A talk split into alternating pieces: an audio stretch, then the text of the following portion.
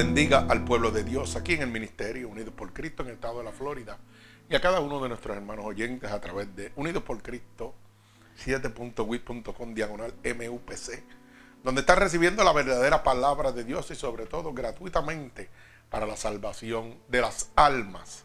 Gloria al Señor Jesucristo.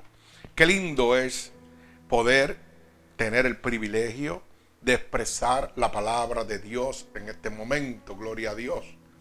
Así que, como dije al principio, aquí a los hermanos en la iglesia, adelante, adelante, pase, siéntete. Gloria al Señor.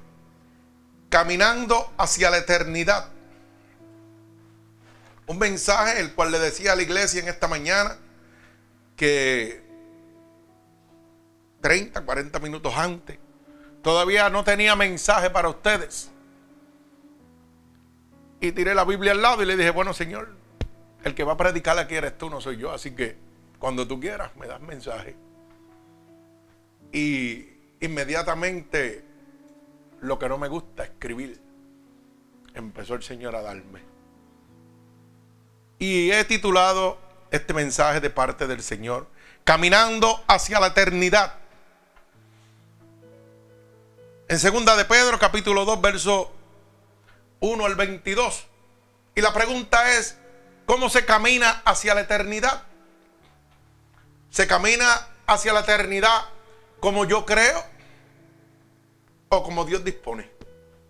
Porque le decía a la iglesia una cosa muy sencilla. ¿Sabe qué? La llave del reino de los cielos la tiene Dios. Pero usted, con su decisión, es el que abre los portones.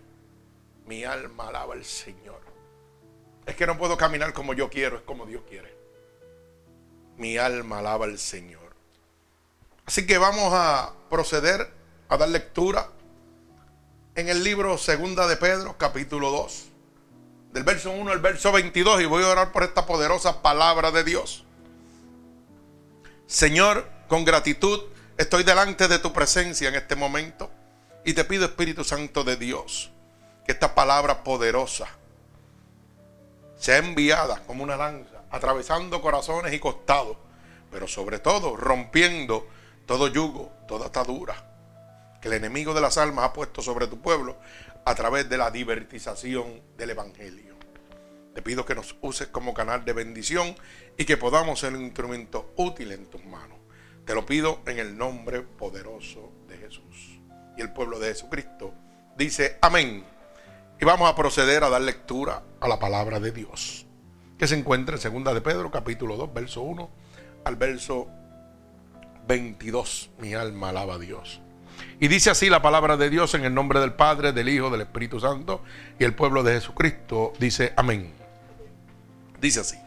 Pero hubo también falsos profetas entre el pueblo, como habrá entre vosotros falsos maestros que introducirán encubiertamente herejías destructoras y aún negarán al Señor que los rescató, atrayendo sobre sí mismo destrucción repentina y muchos seguirán sus disoluciones por causa de los cuales el camino de la verdad será blasfemado.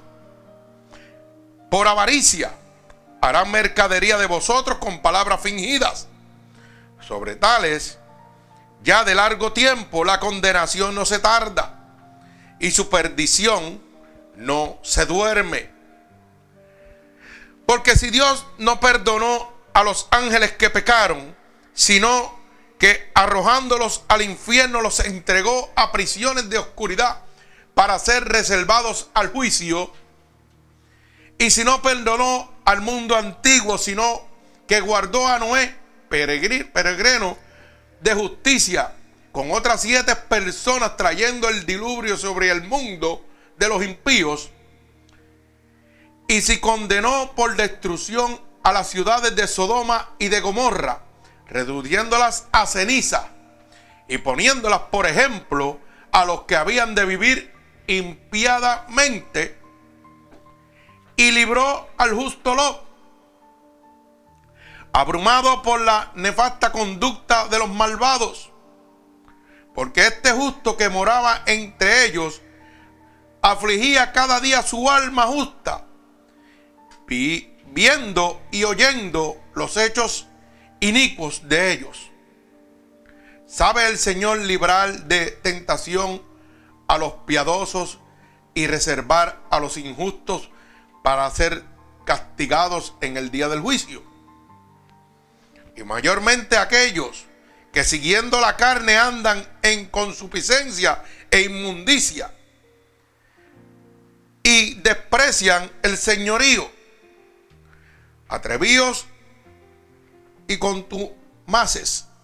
No temen decir mal de las potestades superiores.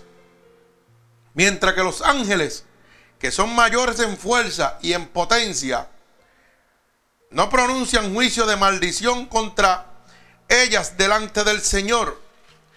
Pero estos, hablando mal de cosas que no entienden, como animales irracionales nacidos para presa y destrucción, perecerán en su propia perdición, recibiendo el galardón de su injusticia, ya que tienen por delicia el gozar de deleites cada día.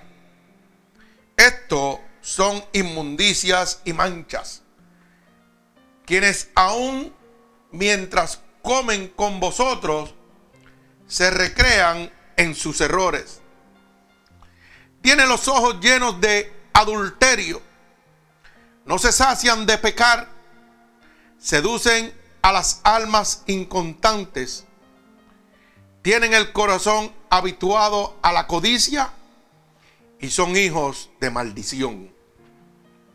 Han dejado el camino recto y se han extraviado siguiendo el camino de Balaán, hijo de Beor, el cual amó el premio de la maldad y fue reprendido por su iniquidad, pues una muda bestia de carga hablando con voz de hombre, refrenó la locura del profeta. Estos son fuentes sin agua y nubes empujadas por la tormenta, para los cuales la más densa oscuridad está reservada para siempre. Pues hablando palabras infladas y vanas, reducen con consuficiencia de la carne y de soluciones a los que verdaderamente habían huido de los que viven en error. Les prometen libertad y ellos mismos esclavos de corrupción. Porque el que es vencido por alguno es hecho esclavo del que lo venció. Mi alma alaba a Dios. Ciertamente, si habiéndose ellos escapado de las contaminaciones del mundo, por el conocimiento del Señor y Salvador Jesucristo, enredándose otra vez en ellas, son vencidos. Su postrer estado viene a ser peor que el primero. Porque mejor les hubiera sido no haber conocido el camino de la justicia que después de haberlo conocido volverse atrás del santo mandamiento que le fue dado. Pero le has acontecido lo de el verdadero proverbio. El perro vuelve a su vómito y la puerca lavada a revolcarse en el ciento. Ay, mi alma alaba a Dios. Hay poder en la sangre de Cristo. Qué palabra poderosa. Uh, mi alma alaba a Dios. ¿Sabe qué? Dios me sigue sorprendiendo cada día. Cuando el Señor me tiene en hall, como digo yo, stand by ahí, sin darme palabra. Ay, santo, cuando viene, viene pesado y poderoso. Porque es que Dios conoce todo. Nada les oculto a Dios. Y para caminar hacia la eternidad, hay que ir caminando conforme a la palabra de Dios, a los mandatos de Dios, no a la consuficiencia del hombre ni a la palabra del hombre. Por eso en este lugar se predica la Biblia, dice. Hoy en día es lamentable oír personas inconversas en el mundo que usan, este, podríamos decir, la caída de algunos pastores evangelistas para justificar su conducta. O usan el robo o estos falsos profetas para justificar su vida. Para decir, yo no voy a buscar a Dios porque esos son unos ladrones que vienen a robarme el dinero. Porque eso es lo más que dice la gente que no quiere venir a los caminos de Dios. Buscan una autojustificación para seguir su vida pecaminosa. Satanás lo sabe y usa eso como argumento para mantenerlo cautivo. Pero fíjese que la palabra nos dice claramente, un libro que lleva más de 2500 años. ¿Mm? Mi alma alaba a Dios. Predestinándome y preveniéndome a mí de los falsos profetas que iban a venir en el día de hoy. Mi alma alaba al Señor. ¿Habrá poder en este libro? ¿Habrá poder en la palabra de Dios? Mi alma alaba al Señor porque dice la palabra rápidamente, segunda de Pedro, capítulo, ¿verdad? Capítulo 2, verso 1 dice, pero hubo también falsos profetas entre el pueblo como habrá entre vosotros falsos maestros que introducirán encubiertamente herejías destructoras y aún negarán al Señor que los rescató, atrayendo sobre sí mismo la destrucción repentina. Y yo le pregunto al pueblo de Dios si hoy en día no estamos llenos de falsos profetas, de mercaderes de la palabra, que hoy en día no le interesa cómo se encuentra usted ni dónde va a parar usted. Por eso es que estamos, mire, ay santo, esto no me va a costar mucho. Uf, mi alma alaba a Dios. Usted sabe que cuando nos separamos los sábados, lo que viene es fuego del cielo. Ay, mi alma alaba a Dios. Mira, el cristiano no puede estar como el cabro brincando. O somos cabros o somos ovejas. ¿Dónde nos vamos a estacionar? Las ovejas siguen a su pastor. Y su pastor es Jesucristo. Pero los cabros Mire, van brincando y brincando y brincando y no establecen dónde quieren estar. Pero tenemos que caminar hacia la eternidad. Y la única manera de caminar hacia, la eternidad es por medio de la verdad. Pero ¿cómo yo puedo recibir la verdad si el Señor me dice claramente, cuidado de los falsos profetas? Ay, mi alma alaba al Señor. Gloria a Dios. Entonces puedo usar eso yo como punto para justificar el no venir a Dios, el no buscar a Dios. No, hermano. Es que estamos poniendo la mirada donde no es.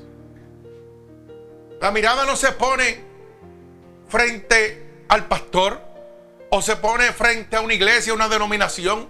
La mirada se pone hacia el autor y consumidor de la fe, Jesucristo.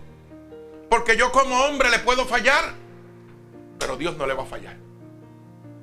Mi alma alaba al Señor.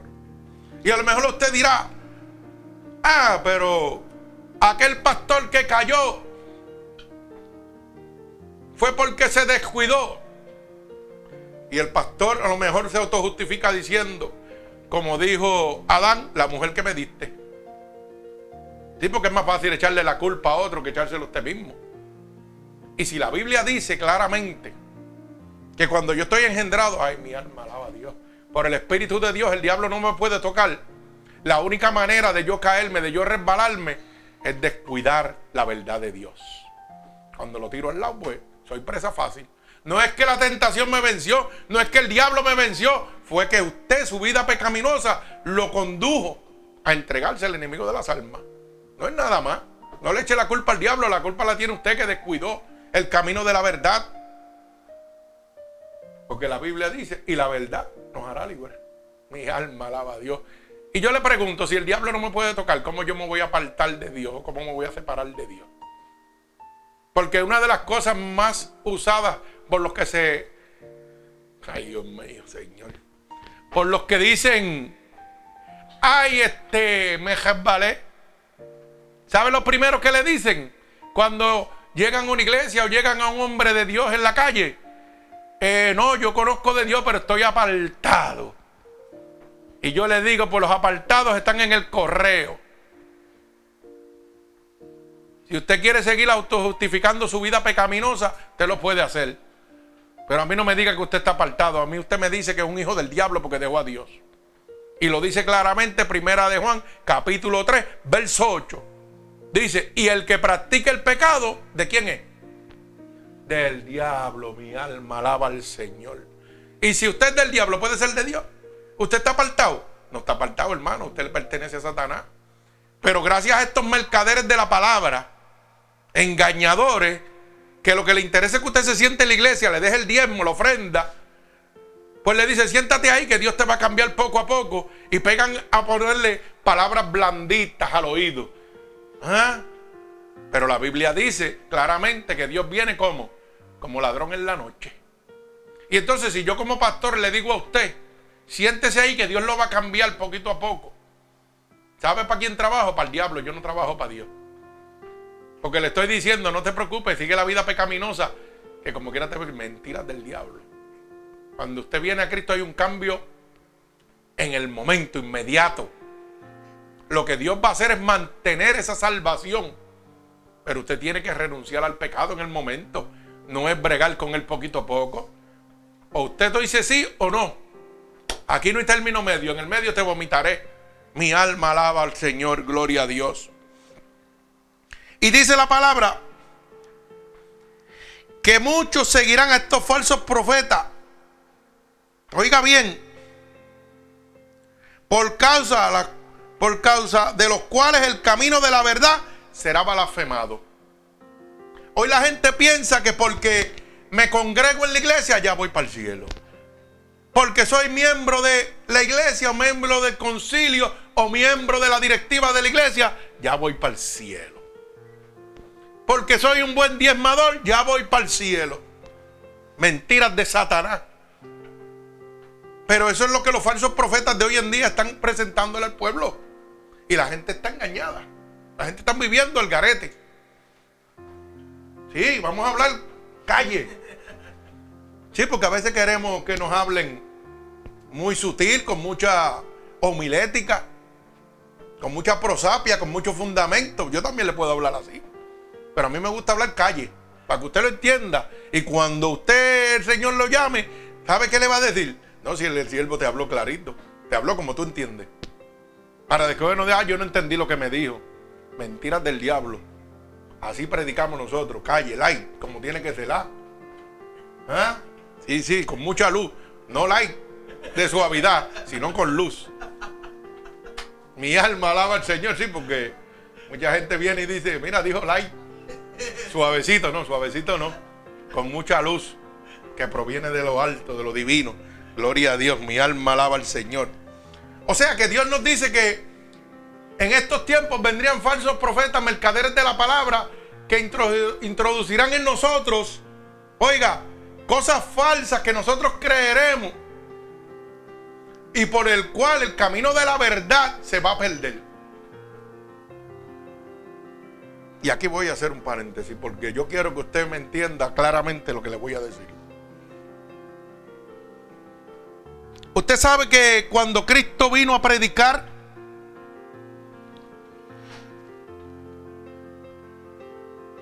Jesús le hablaba a la gente y la gente venía a escuchar palabras sobre un reino.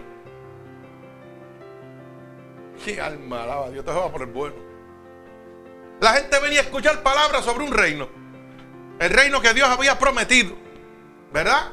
Y Jesús predicaba. Y muchos decimos, Jesús solamente predicaba de arrepentimiento y salvación. Correcto. Pero ese arrepentimiento y esa salvación iba, iba encaminado a una visión.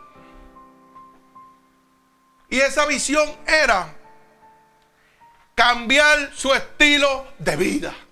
Mi alma alaba al Señor. Porque es que la Biblia dice que, que, si alguien está en mí, nueva criatura, las cosas viejas pasaron. Yo no puedo seguir viviendo la conducta que llevaba antes. Cuando Cristo está en mí. Entro, salgo, voy, hago. No, no, esto no trabaja así, hermano. Porque un día, ¿sabe qué va a pasar?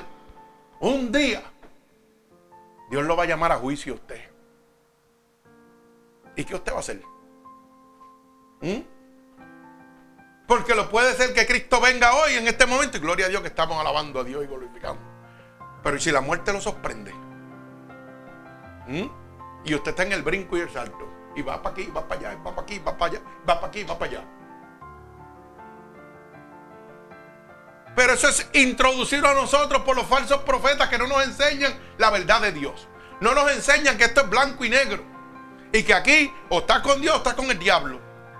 Aquí la gente no quiere hablar del diablo, pero yo hablo del diablo. Porque ese es el que te condena. Ese es el que hace que tú peques. Ese es el que te tinta. Y no hay mejor que ir a una guerra conociendo a tu enemigo.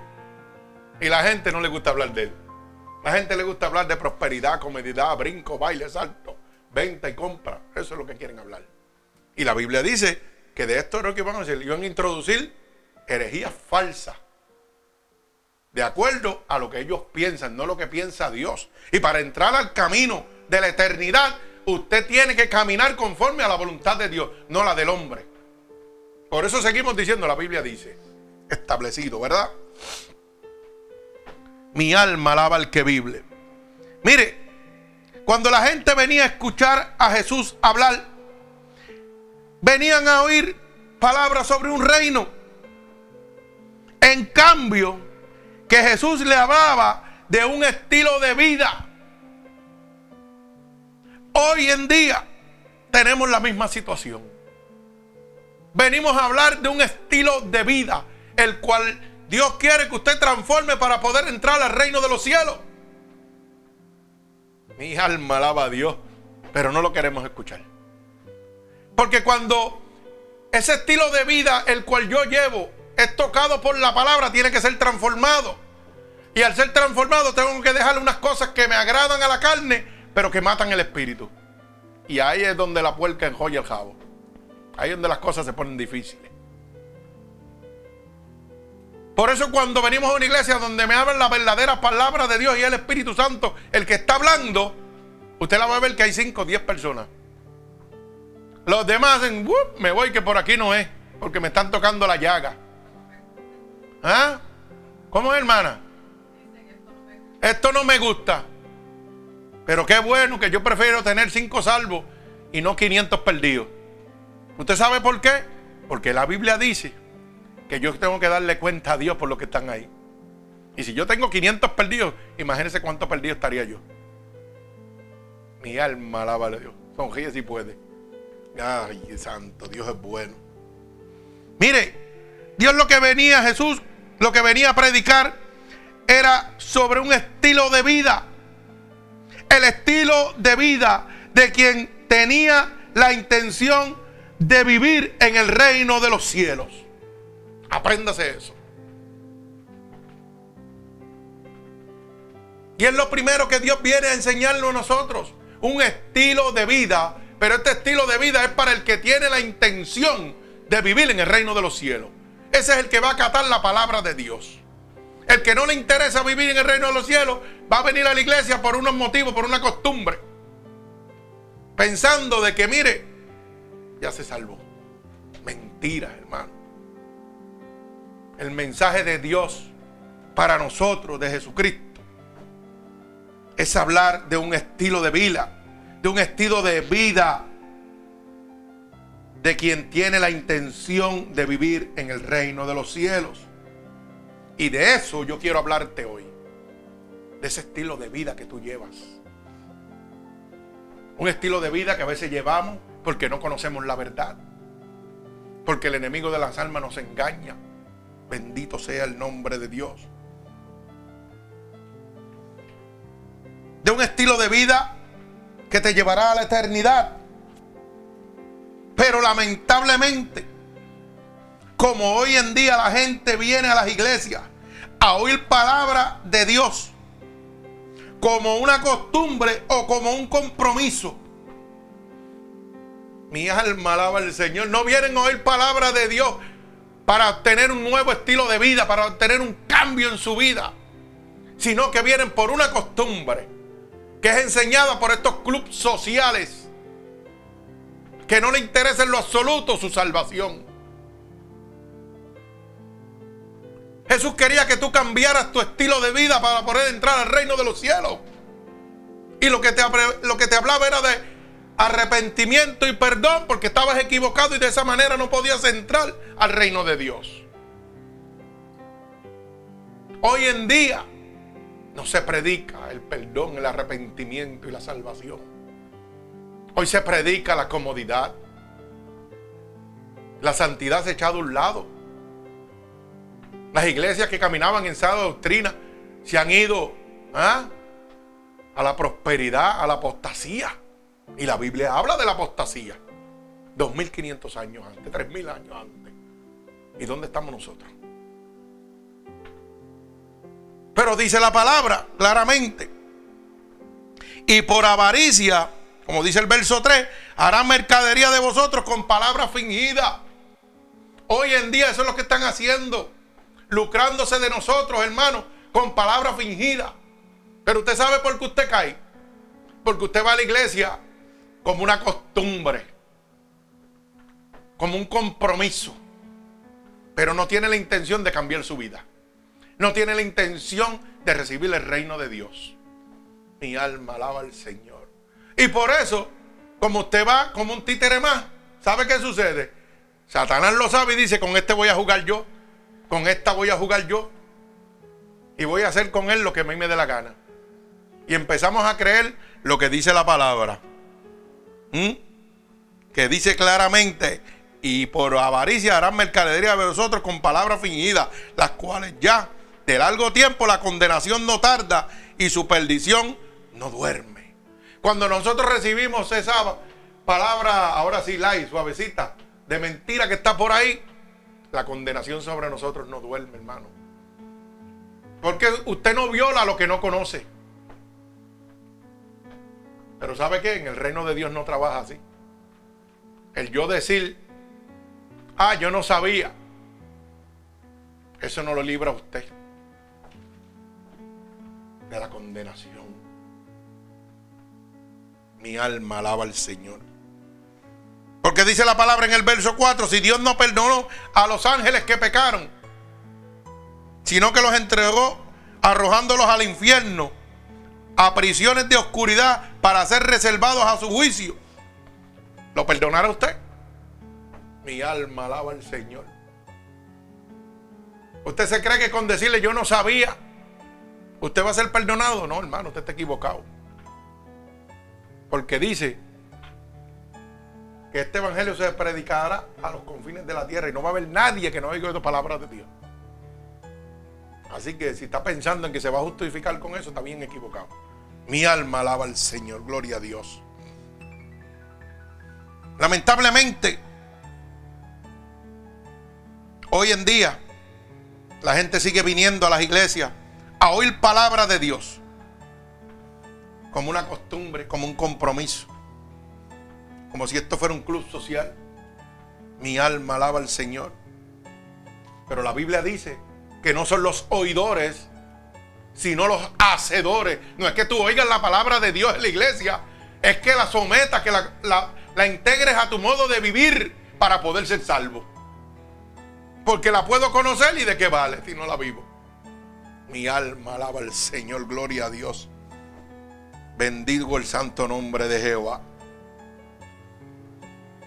¿Sabe qué? Si usted no aplica la palabra de Dios a su vida, no podrá entrar al reino de Dios. No podrá entrar a la eternidad. La ley en la tierra la gobierna tal vez un juez, un presidente, y usted lo obedece. ¿Por qué? Porque si no va a la cárcel, ¿verdad? Y la ley de los cielos es establecida por Dios. Y si usted no la obedece, va a un infierno. Porque la autoridad mayor lo va a enviar allá, que se llama Jesucristo. Esa es una prisión Pero qué bueno que la prisión de aquí es temporera. Pero la de allá es eterna. Y dice, está establecido para el hombre. Vivir una sola vez y después qué? El juicio. ¿Dónde está eso? Hebreos capítulo 9, verso 27. Porque es que tampoco le gusta escribir, ni apuntar, ni memorizar. A usted no le gusta que le digan que voy a vivir una sola vez y después de esto viene el juicio. No, ya, yo, quiero brincar y saltar, yo estoy eterno. Ajá, qué bonito. ¿Mm? Ajá. A usted le gusta hoy que le. No te preocupes que va para el purgatorio. Y ahí te oramos. Y ahí te tienen stand-by parqueado. Y cuando las oraciones lleguen, te van a sacar y te va para el cielo. Mentiras. La Biblia dice, vuelvo y repito, Hebreos capítulo 9, verso 27, el que tiene oído que oiga. ¿Mm? Está establecido para el hombre vivir una sola vez. Y después de esto viene el juicio. No se crea que usted va para un purgatorio. Ahí no le van a sacar pulga. Está equivocado, hermano. Eso es una mentira. ¿Y qué dice la palabra aquí? ¿Que vendrán con qué? Falsos profetas que vienen con qué? Con palabras, ¿qué? Falsas a vosotros. Mi alma alaba al Señor. ¿Y cuántos de ustedes creían que le oraban y usted se salía del purgatorio y después iba para el cielo. Yo lo creía porque yo fui criado en el catolicismo. Y todos ustedes también. Porque es que no había otra religión primera que esa. Que nos enseñaran. Y desde chiquitos nos guiaban por ahí. Pero sabe que la Biblia dice, cuando era niño pensaba como niño, pero ahora como soy adulto pienso como adulto. ¿Mm? Mi alma alaba al Señor, gloria a Dios. Bendito sea el nombre de Jesús. Así que, lamentablemente, la gente no tiene intención de vivir en el reino de los cielos. ¿Y usted sabe por qué? Porque realmente no creen que es realidad. La gente piensa que el reino de los cielos es una historia, que Jesús es una historia. Por eso es que Dios, en su infinita misericordia, hoy en día, como dice la palabra en Hebreos capítulo 13 y verso 8, que dice que el poder de Dios no se ha cortado, sigue siendo el mismo ayer, y hoy, por los siglos. Dios hoy en día está levantando hombres de Dios de enfermedades terribles como lo hizo conmigo. Cuando la ciencia decía que yo iba a morir, que no había nada por mí, ahí llegó Jesucristo a demostrarle al mundo entero que Él es real. Declarando que hay un cielo y que hay un infierno. ¿O usted piensa que en la Biblia se cumple una parte y la otra no? No, hermano. Eso no trabaja así. En la Biblia dice que prodigios y milagros ocurrirán en los últimos días. Gloria a Dios que yo soy un prodigio, un milagro de Dios. Que estuve perdido y Dios me consiguió. Que estuve muerto y Dios me dio vida. Que estuve enfermo y me sanó. Para que el incrédulo crea, el creyente reafirme su fe hoy en día. Para que no sean engañados por los mercaderes de la palabra, por los falsos profetas. Para que usted entienda que realmente el cielo, la tierra prometida es una realidad. Por eso estoy hablándole de la palabra de Dios. Porque yo no puedo hablar de algo que yo no he vivido. Yo tuve que enfermar muchos años de una enfermedad incurable, donde solo una persona en el mundo está viva y es este servidor, donde todos han muerto y el único que está vivo soy yo. Para que usted crea en el poder de Dios. Pero tuve que sufrir, tuve que padecer para que hoy usted pudiera creer en nuestro Señor Jesucristo. Pero de esto no se habla en los púlpitos, porque eso no me da beneficio ni grandeza. Mi alma alaba al Señor. Bendigo su santo nombre. Porque realmente no creemos que es una realidad, hermano. Por eso es que vivimos una vida tan fácil al pecado. Porque no nos enseñan la verdad de Cristo. Mi alma alaba al Señor.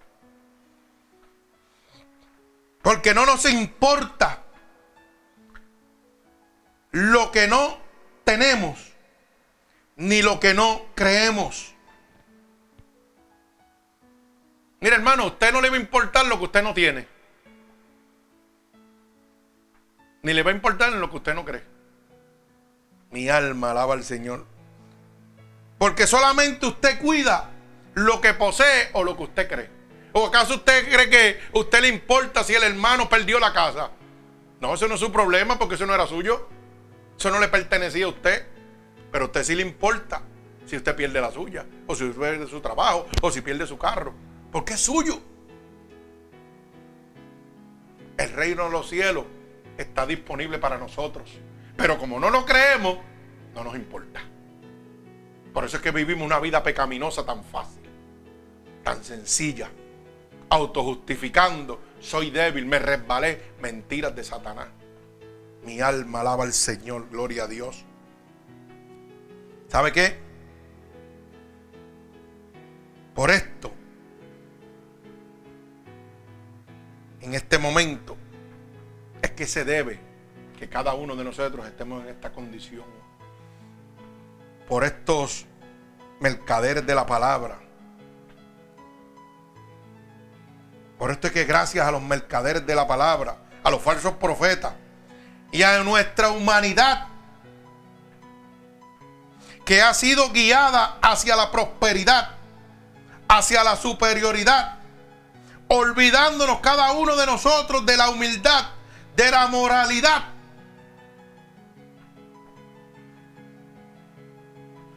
Contar de obtener lo que deseamos, lo que cada uno desea sin importar lo que perdamos. Gracias a estos mercaderes de la palabra.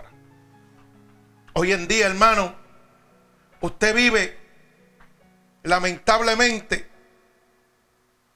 una humanidad la cual ya cambió su destino. Hoy en día vamos a la iglesia a buscar cómo yo prospero, cómo Dios me va a dar para yo vivir cómodo. Porque eso es lo que te enseñan. Diezma que Dios te va a multiplicar. Ay, mi alma alaba al Señor. Bendito sea el nombre de Jesús. Y usted ya no va a la iglesia buscando caminar en un estilo de vida conforme a Dios. Usted va a la iglesia buscando prosperidad, buscando amistades, buscando entrar a un club social donde usted se sienta bien, no donde lo guíen a la eternidad. Satanás lo sabe y los falsos profetas también. Y por eso es que todo el mundo ha cambiado. Mire, todas, todas las iglesias están perdiendo la dirección, lamentablemente, por estos mercaderes y falsos profetas.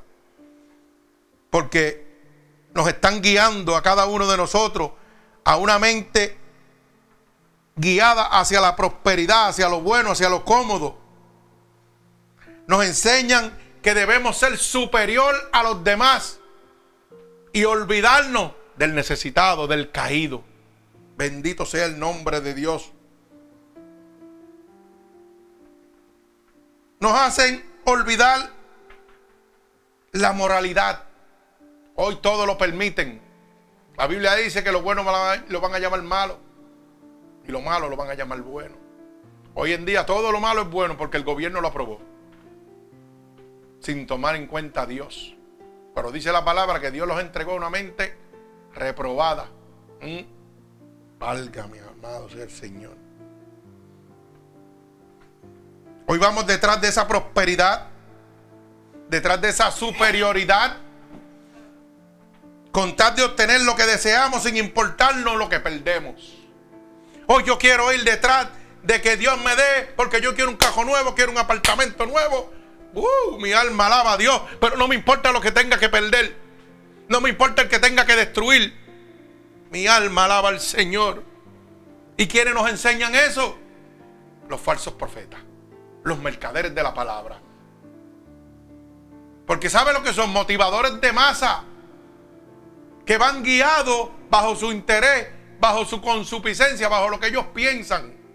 Pero no le interesa que usted tenga la intención de cambiar su estilo de vida para recibir la eternidad, para recibir ese cielo prometido.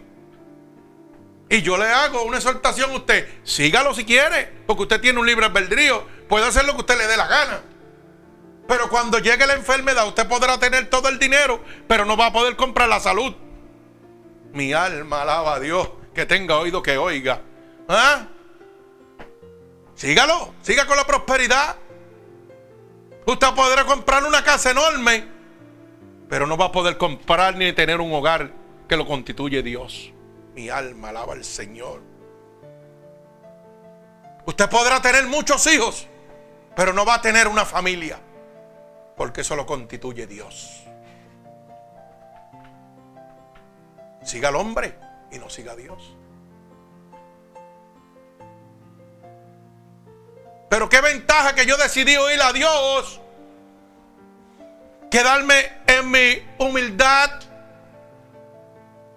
en mi pobreza, si usted lo quiere poner de esa manera, porque el hombre que tiene riqueza nos mira a nosotros como pobres, cuando los pobres son ellos.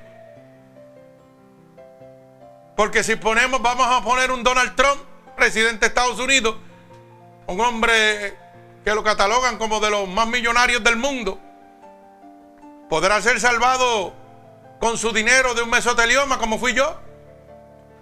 Podrá gastar toda su riqueza y lo que lo espera es un sepulcro y un infierno. Pero yo no tenía ni para pagarle un médico ni un plan médico. Pero tenía el médico por excelencia que se llama Jesucristo. Que un día me dijo, ¿sabes qué? Preocúpate de predicar mi evangelio, que de lo tuyo me encargo yo. Y mientras me moría, seguía predicando el Evangelio y mucha gente me decía, pero tú predicas a un Dios que salva y sana, pero tú te estás muriendo. Pero la fe es la certeza de lo que yo espero, la convicción de lo que no se ve. Y yo dije, Señor, si tú lo hiciste Ezequiel, lo vas a hacer conmigo. Porque tu poder no se ha cortado. Sigue siendo el mismo ayer, hoy, por los siglos. Y si Dios trabaja levantándome de la muerte en medio de la enfermedad, también trabaja condenando y salvando almas. ¿Mm?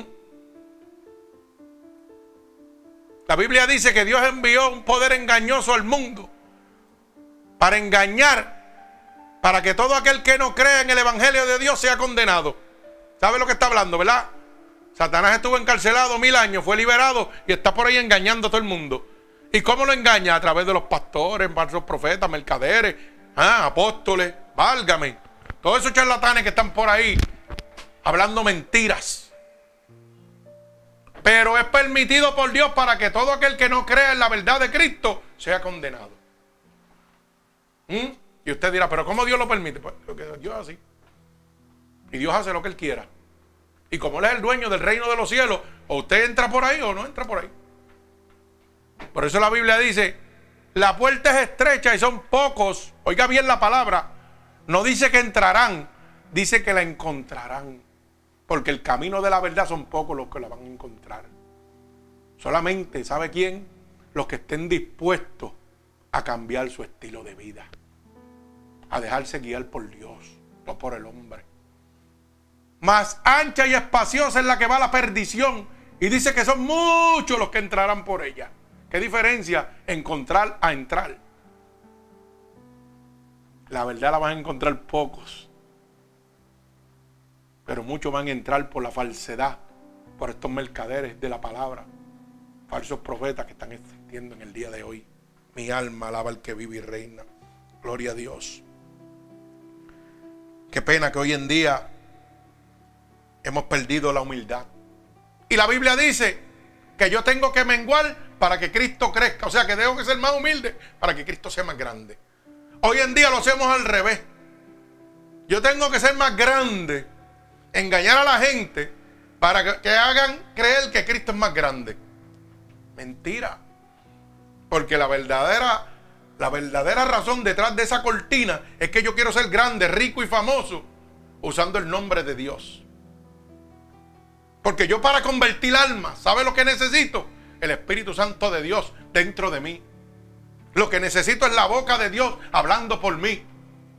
Yo no necesito un templo de 500 almas. Yo no necesito un templo de mil almas. Yo necesito el Espíritu Santo de Dios, que es el que convierte, que es el que transforma. Mi alma alaba al Señor. Yo necesito llevarte el mensaje de salvación el mensaje de promesa de Dios para ti, que te dice, y me he ido a preparar el lugar para donde yo esté, estén ustedes conmigo. Mi alma alaba al Señor. Pero para que tú entres en ese lugar, tienes que cambiar tu estilo de vida. Y yo te pregunto, ¿tú quieres seguir siendo el mismo? ¿O tú quieres cambiar tu estilo de vida? Porque es que Dios nos muestra a nosotros. ¿O usted piensa que yo soy un payaso que estoy aquí predicando? ¿O usted piensa que yo padezco situaciones y muestro la gloria de Dios, como Dios obra en mi vida, para que usted lo tome con un chiste? Mire, hermano, yo no tengo que predicar para que usted entienda que Dios le está hablando. Porque con mi testimonio, oiga bien, con su testimonio, usted le habla al mundo de quién es el Dios que usted le sirve. Sin predicar una sola palabra. Porque si yo soy un hombre de Dios y digo que Dios vive en mí y el fuego de Dios está en mí, mi confianza está basada totalmente en Jesucristo. Y si mi confianza está basada totalmente en Jesucristo, en mi vida no puede haber qué? Tristeza. Mi alma alaba a Dios. Uh. en mi vida no puede haber qué? Amargura. Mi alma alaba al Señor. Por eso es que yo digo que yo no puedo concebir un hermanito que diga que le sirve a Dios, pero su cara y su, y su rostro es como un bujo amargado. Cuando Dios dice que el fruto del Espíritu de Dios, ¿qué? Número uno, paz, macedumbre, Templanza. ¿Y qué es la templanza? La fortaleza en medio de qué? De la adversidad, en medio del fuego. Y si yo tengo la templanza, no puedo estar preocupado. Si estoy preocupado, algo está fallando, hermano. Mire, más el fruto del Espíritu, Gálatas capítulo 5, del 16, es Gálatas capítulo 5, verso 22, más el fruto del Espíritu, es amor, gozo, paz, paciencia, benignidad, bondad y fe. ¿Y cómo comienza? Con amor, con gozo, con paz. ¿Cómo un hombre de Dios no puede tener paz? Mentira, hermano. ¿Cómo un hombre de Dios no puede tener amor al prójimo? Mire, le voy a dar un truco. Si usted quiere ponerlo de esa manera. Si un hombre o una mujer no ama a Dios, no lo va a amar usted. Más nada le puedo decir. Oiga bien lo que le estoy diciendo. Si un hombre o una mujer, porque no quiero que se me escape ninguno, no es capaz de amar a Dios primero, no lo va a amar a usted nunca. Mi alma a. Sí, porque hay que veces preguntamos, ¿serás tú o no serás tú? El de allá arriba tiene la decisión. Usted sabe que yo cometí muchos errores en mi vida antes de conocer a Cristo muchos errores. Tomé decisiones equivocadas. Y he visto la gran diferencia cuando he dejado que Dios sea el que tome las decisiones. Cuando yo no me apresuro. Señor, tú eres el que hace total. Tú me enseñaste a mí que cada día trae su propio afán. ¿Por qué me voy a orar por mañana? Si yo no sé si yo voy a levantarme. Lo que yo sí tengo seguro es que si yo parto hoy, voy para el reino de los cielos porque yo sé dónde estoy con Dios. Usted sabe dónde está con Dios. Solo la persona que se amarga no sabe dónde está. Así que tenga mucha cuenta, aprenda. Mi alma alaba al Señor. Hoy en día, lamentablemente, por estos mercaderes de la palabra hemos perdido lo que se llama moralidad. Y voy a la palabra. Dice el verso 6 de segunda de Pedro capítulo 2, verso 10, dice, y si Dios condenó por destrucción a las ciudades de Sodoma y Gomorra, reduciéndolas a ceniza y poniéndolas, por ejemplo, a los que habían de vivir, ¿qué? Impiadamente. ¿Usted sabe quién era Sodoma y Gomorra? Dios ciudades que estaban, mire, como se está viviendo el mundo hoy. Es más, yo le voy a decir más. En Sodoma y Gomorra no llegaba ni a la mitad de la inmoralidad que vivimos hoy. Habían homosexuales, habían lesbianas, habían hechiceros, habían brujos, santeros. Pero ¿sabe qué? Estaban en un solo sitio. Los tenían ahí, Sodoma y Gomorra encarcelados. Hoy esto se vive en el mundo entero. Mostrándonos el poderío y hasta dónde ha llegado Satanás en este momento. Pero la Biblia dice que si Dios condenó por destrucción, o sea que Dios los destruyó a Sodoma y Gomorra, reduciéndolo a cenizas. ¿Usted cree que lo va a perdonar a usted? El que tenga oído que oiga. Y no condeno la vida ni la decisión de las personas porque usted tiene un libre albedrío. Lo que le estoy diciendo es la verdad para que usted cambie su estilo de vida. Si usted quiere quedarse, como quiera yo voy para el cielo y usted va para el otro lado. Pero mi trabajo es decirle la verdad, porque la verdad lo va a hacer libre a usted. Y le quiero hacer este punto claro. Tengo amistades que son homosexuales. No los rechazo. Hablo con ellos. Mi hijo es homosexual. Mi hermano es homosexual. Mi hermana es homosexual. Mi hermana hasta se casó. Pero eso es su vida, eso es su decisión. Dice la vida, la Biblia claramente, y cada uno dará cuenta de sí. Yo no voy a dar cuenta por ellos. Ellos me hablan, yo les hablo. Si tengo que servirle, les sirvo. Pero tengo que decirles que tienen que cambiar su estilo de vida para entrar al cielo. Si lo quieren hacer, lo hacen, y si no lo quieren hacer, no lo hacen. Porque el único que condena se llama Jesucristo. Y yo quiero que usted entienda bien. Condena por la palabra establecida, no porque él quiere condenarlo, porque la decisión de condenarse la tomó usted. La palabra está ahí, la advertencia. Tú lo haces si tú quieres. No es que Dios te está castigando como dicen ellos. No, no, Dios no te está castigando. Dios te está diciendo, si quieres entrar al reino de los cielos, tienes que cambiar tu estilo de vida. Si quieres quedarte en el estilo de vida, pues tienes otro reino que no es el de los cielos. Tan sencillo como eso. Pero mi ley está establecida. Yo soy el dueño del cielo y para entrar aquí vas a entrar de esta manera. Punto. No te condeno, te condenas tú mismo. Mi ley te condena a causa, ¿sabe de qué? De la carne. Causa de los deseos, de las pasiones. Pero el que toma la decisión eres tú, tú tienes un libre albedrío. Dice la Biblia, todas las causas son lícitas. O sea que todo va a estar ahí. Pero no todas las cosas te convienen. Bendito el nombre de Jesús. Mi alma alaba al Señor. Yo solamente estoy aquí para decirte que tienes que cambiar tu estilo de vida. Cada uno de nosotros conocemos nuestro estilo de vida, cómo estamos delante de Dios, en qué estamos fallándole a Dios y que tenemos que arreglar. Mire, una de las personas que más daño me ha hecho es mi propio hermano. Es el más daño que me ha hecho. Y es por el más que yo oro. Y es por el más que yo le presento al Señor, Señor, ponlo en tus manos. Haz lo que tú quieras, dale la oportunidad que te conozca. Sí, me dejó en la calle, me quitó todo lo material que mi mamá me podía dejar. Y, pero no me puede quitar el reino de los cielos. No me puede quitar el gozo que yo tengo. No me puede quitar el amor que yo siento por las almas. Repíteme esa palabra. Jamás. Uh, siento la presencia de Dios. Jamás. Y la paz que Dios me da.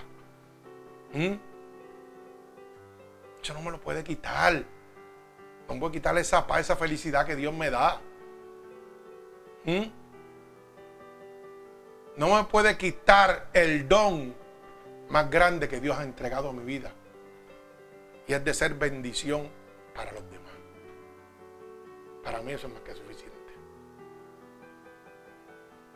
Y mientras eso vive en mí, y mientras eso pueda vivir en usted, usted va a ver lo que significa la paz que sobrepasa todo entendimiento. No deje de ser jamás, hermano, bendición para los demás. Y usted va a ver cómo usted va a tener la victoria. ¿Sabe por qué? Porque la Biblia dice que lo que yo declaro con esta boca es hecho. Y lo que sale de aquí no retorna atrás vacío. Si yo declaro bendición para mi amigo Luis, para Giovanna, para mi esposa, para Mara, para Ángel, para los niños. Eso no retorna atrás vacío. Eso viene lleno de bendiciones para mi vida. ¿Mm? Y yo veo la bendición y la mano de Dios cada segundo de mi vida. Y usted sabe que uno tiene que dar testimonio de las cosas que le suceden a uno en la vida, porque la gente piensa que las cosas pequeñas, que a lo mejor es pequeña para otra persona, para usted es grandísimo, porque usted no está viendo la magnitud de la bendición, usted está viendo de quién viene la bendición. Dios le está diciendo, estoy aquí, te estoy sustentando, te estoy guardando, te estoy proveyendo todo lo que tú necesitas. Mi alma alaba al Señor. Y yo digo las cosas cuando me pasan porque tengo que dar testimonio de lo que Dios hace en mi vida. Mire, Dios sabe mis necesidades. Las conoce hasta fondo. Pero dice, pero estando conmigo estarán resueltas. Y si cada día trae su pío para frente, alaba alma mía Jehová. Mire, en días pasados le oraba al Señor y yo, Señor, tú conoces, tú sabes todo lo que yo necesito, así que yo no tengo que pedirte. Solamente capacítame, dame la fuerza para poder trabajar y bendecir. Y ser bendecido de la misma manera. Y yo recuerdo que la hermana Giovanna llegó a mi taller a cambiar el aceite. Y yo le dije, pues búsquete el aceite y yo te lo cambio rápido ahí un momentito. Y le cambié el aceite. Yo no le dije cuánto era. Ella vino y me dio un puñado de dinero y yo ni lo abrí. Cogí me lo eché al bolsillo. Dios te bendiga y gózate. Cuando yo estoy saliendo, yo abro. Y yo digo, pero para, para, ¿qué está pasando aquí? Esto no está bien. Yo no cobro esto por eso, yo cobro muchísimo, muchísimo, muchísimo menos que eso. Y el Espíritu me hizo llamarla. Y la hermana, yo creo que usted se equivocó. Usted me dio demasiado, mucho dinero por cambiarle el aceite. Y ella me dijo unas palabras que venían del cielo. Yo las entendí claritas. Pero mi deber como hombre de Dios era presentarle a Dios y agradecerle a Dios. Y decirle, ¿sabe qué? Esto no es, es mucho menos que esto. Y yo, no, no, eso salió de mi corazón. Y aunque yo pagara un poquito menos en la Toyota, mi corazón me decía que eso es lo que tenía que darte. Y yo estoy más que agradecida porque el tiempo que tú lo hiciste fue, yo hubiera perdido el día en la Toyota.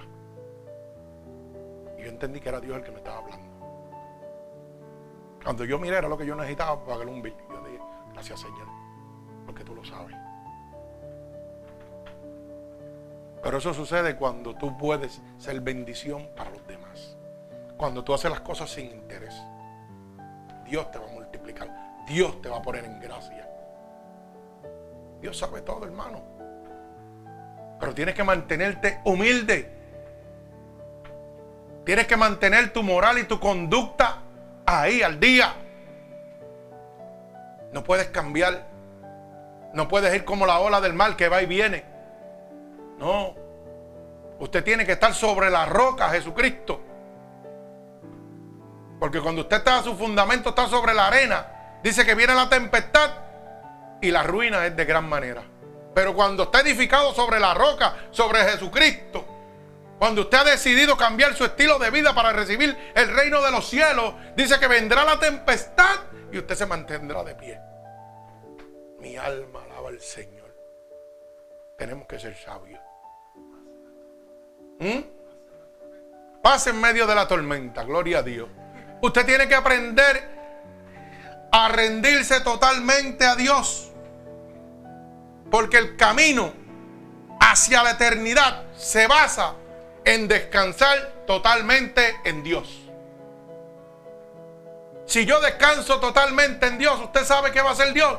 Lo primero es que me va a entregar lo que se llama discernimiento de espíritu. Para yo poder que poder desertar y estar atento a los ataques del enemigo. Luego me va a dar sabiduría, mente de Cristo, para yo poder tomar decisiones sabias, como lo haría Cristo y no como yo las haría. ¿Usted sabe por qué? Porque una de las cosas que dice la Biblia es que un hombre de Dios, si no es un buen mayordomo de su casa, no puede ser mayordomo de la casa de Dios.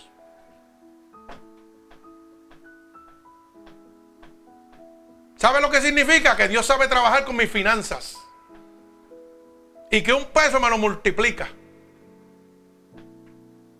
Que con un peso yo compro lo que usted compra con 100. Para que lo entienda. Porque es la mente de Cristo y no la suya la que está haciendo las cosas. A veces nosotros decimos, yo gano, gano, gano, y los chavos no me dan. ¿Quién tiene la culpa? ¿Usted o Dios? La culpa la tiene usted. Porque es un mal administrador de lo que Dios le está dando. Yo le digo a la gente y la gente se queda en bobo. Y me dicen, pero pastor, ¿cómo usted puede tener tanto carro y vivir en esa casa? Si usted vive de un simple tallercito humilde y yo tengo trabajo que me gano mi salario. Y yo, porque la diferencia es que mi vida la guía Dios. La diferencia es que mis finanzas provienen de Dios. La diferencia es que Dios me da la sabiduría para poder guiar mis finanzas correctamente. Cuando se puede, se puede, y cuando no se puede, no se puede. Porque yo no tengo que presumirle a nadie. Usted sabe que mi teléfono suena a veces cuando está cortado y todo. ¿Cierto o falso? Cortado, fuera de servicio. Y el Señor hace que suene y yo mando el mensaje para que lo sepa. Yo dependo totalmente de Dios. Hay gente que no cree eso. Usted está la absoluta voluntad de hacer lo que usted quiere y creer lo que usted quiera. Pero ¿sabe por qué esto sucede? Porque yo decidí cambiar mi estilo de vida. Yo antes le servía a Satanás, hoy le sirvo a Dios.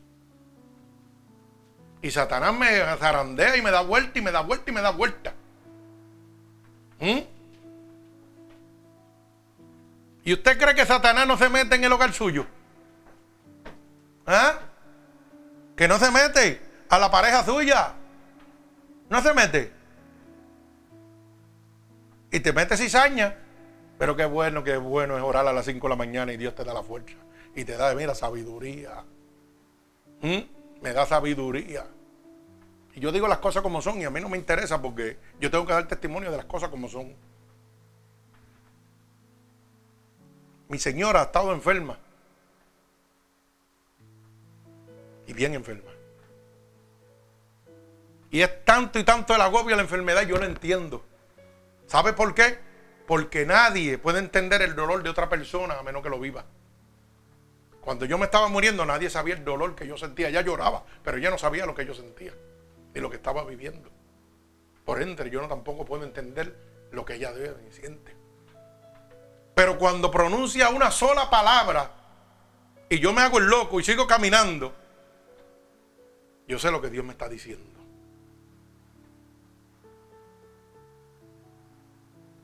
Y yo oír que mi esposa me diga un día, un día tú te vas a cansar y vas a buscar una mujer más joven que yo, que no tenga enfermedades ni nada. ¿Y sabe qué yo hice? Me callé la boca y seguí caminando. Le di la espalda porque yo sabía que ese era Satanás hablando. Y dentro de mi mente pegué a reprender. Pegué a reprender. Como le dijo Dios a su siervo. Mm, apártate de mí, Satanás. Y no era que era Satanás, era que lo que estaba saliendo era infundido por el enemigo de las almas.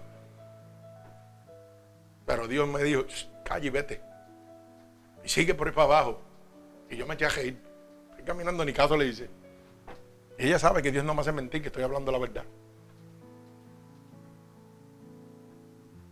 Usted sabe que una casa dividida no prevalece.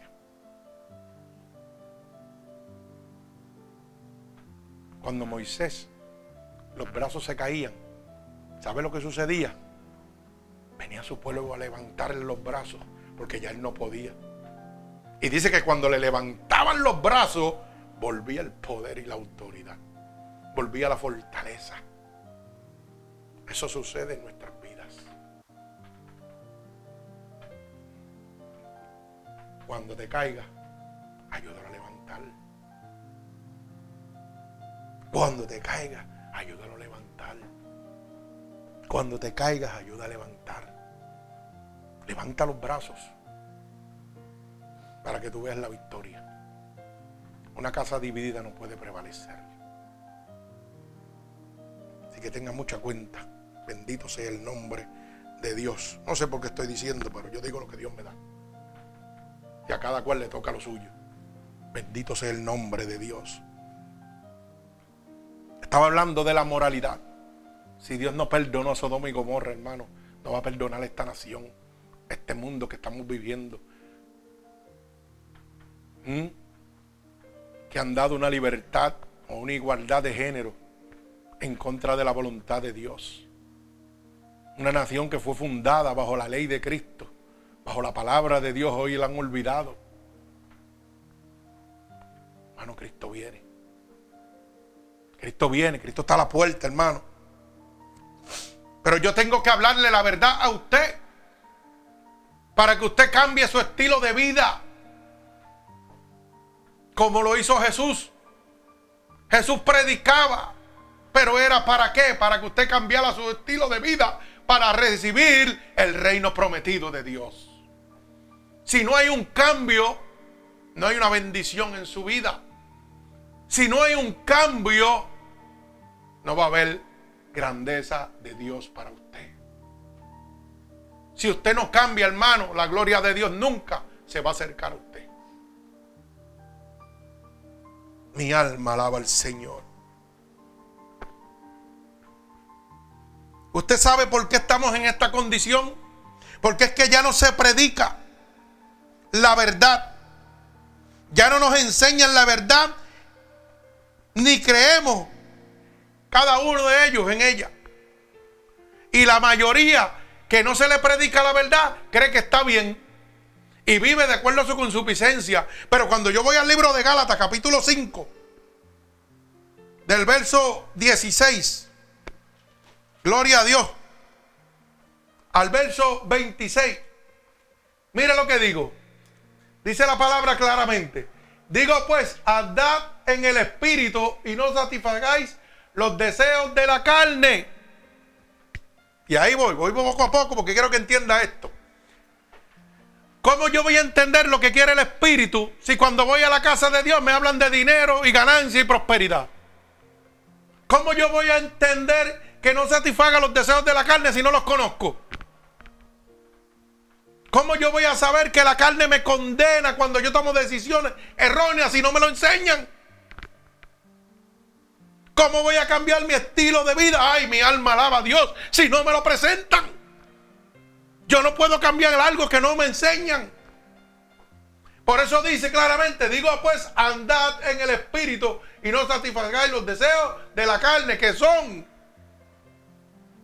Porque los deseos de la carne es contra el espíritu y el espíritu y el del espíritu es contra la carne.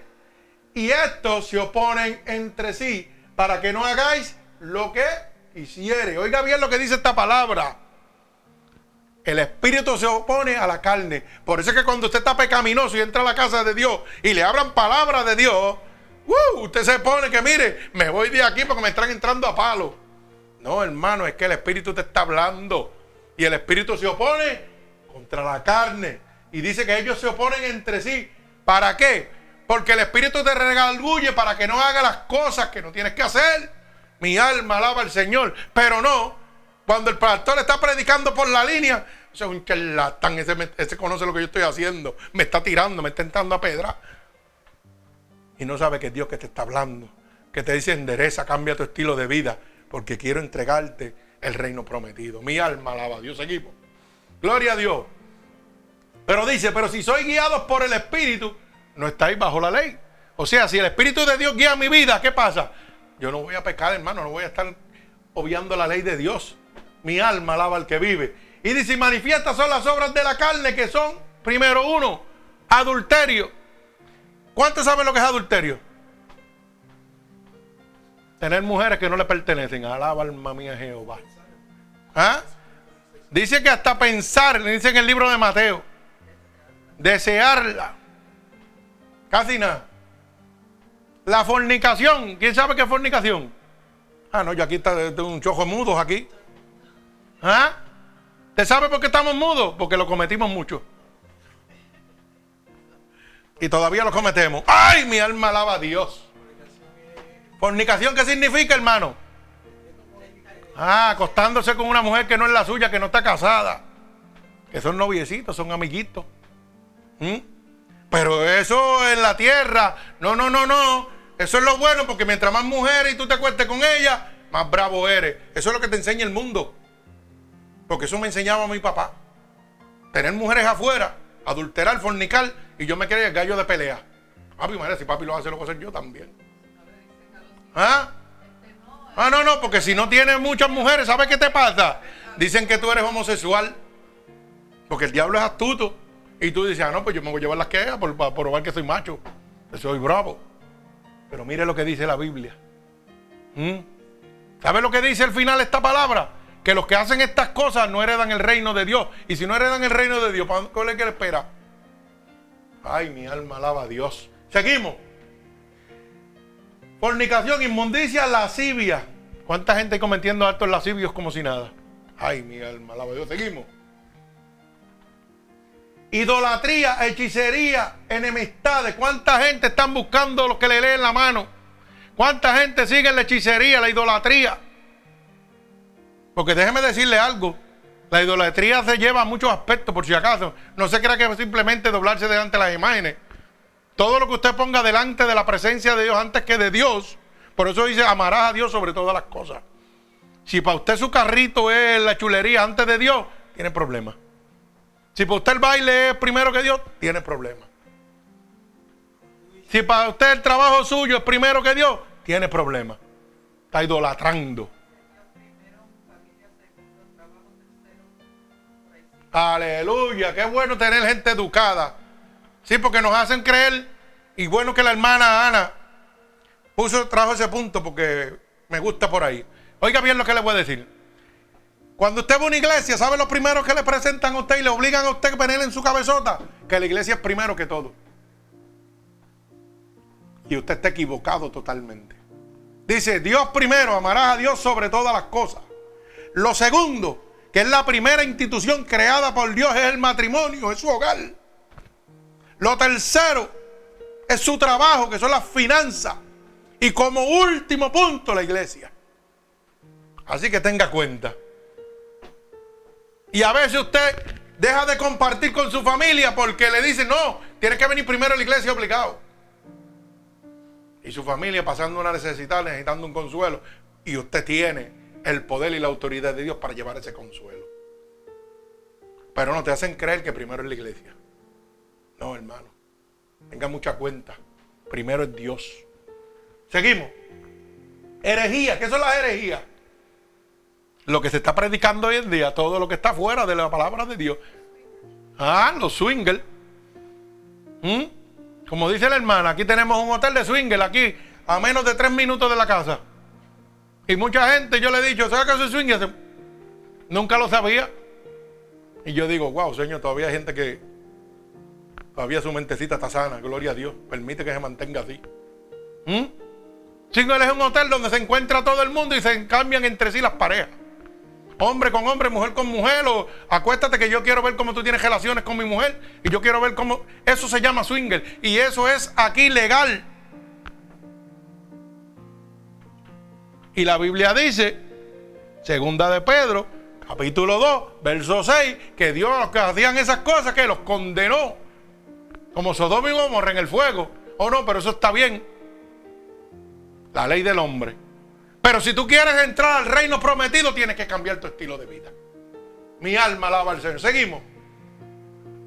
Gloria a Dios. Contienda. Mire, esta es una de las cosas que más se ve en el alcohol cristiano. O vamos a decir en el alcohol religioso, porque es que en el hombre de Dios no puede haber contienda, porque no puede haber un corazón amargado. O yo soy amigo tuyo, chévere, pasó algo, ya no te quiero hablar ni quiero hacer nada. Pero le sirvo a Dios. Y la Biblia dice que Dios no hace sesión de personas. Y si yo debo ser imitador de Cristo, se supone que yo no debo hacer asesión de personas tampoco. O sea que estoy mal. Mi alma alaba a Dios. Hoy las contiendas donde más hay es en la casa de Dios. ¿Usted sabe por qué? Por los puestos en las iglesias. Los celos. Celos ministeriales. Hoy la gente, si aquel es el tesorero, ah, no, yo estoy aquí sentado en una silla. Y para Dios, el que baja en una iglesia tiene el mismo poder y autoridad que el que está en las finanzas de la iglesia, para que usted lo sepa. Y levantamos contienda. Hoy una pareja se rompe y mire, tenemos una queja o están esos corazones heridos.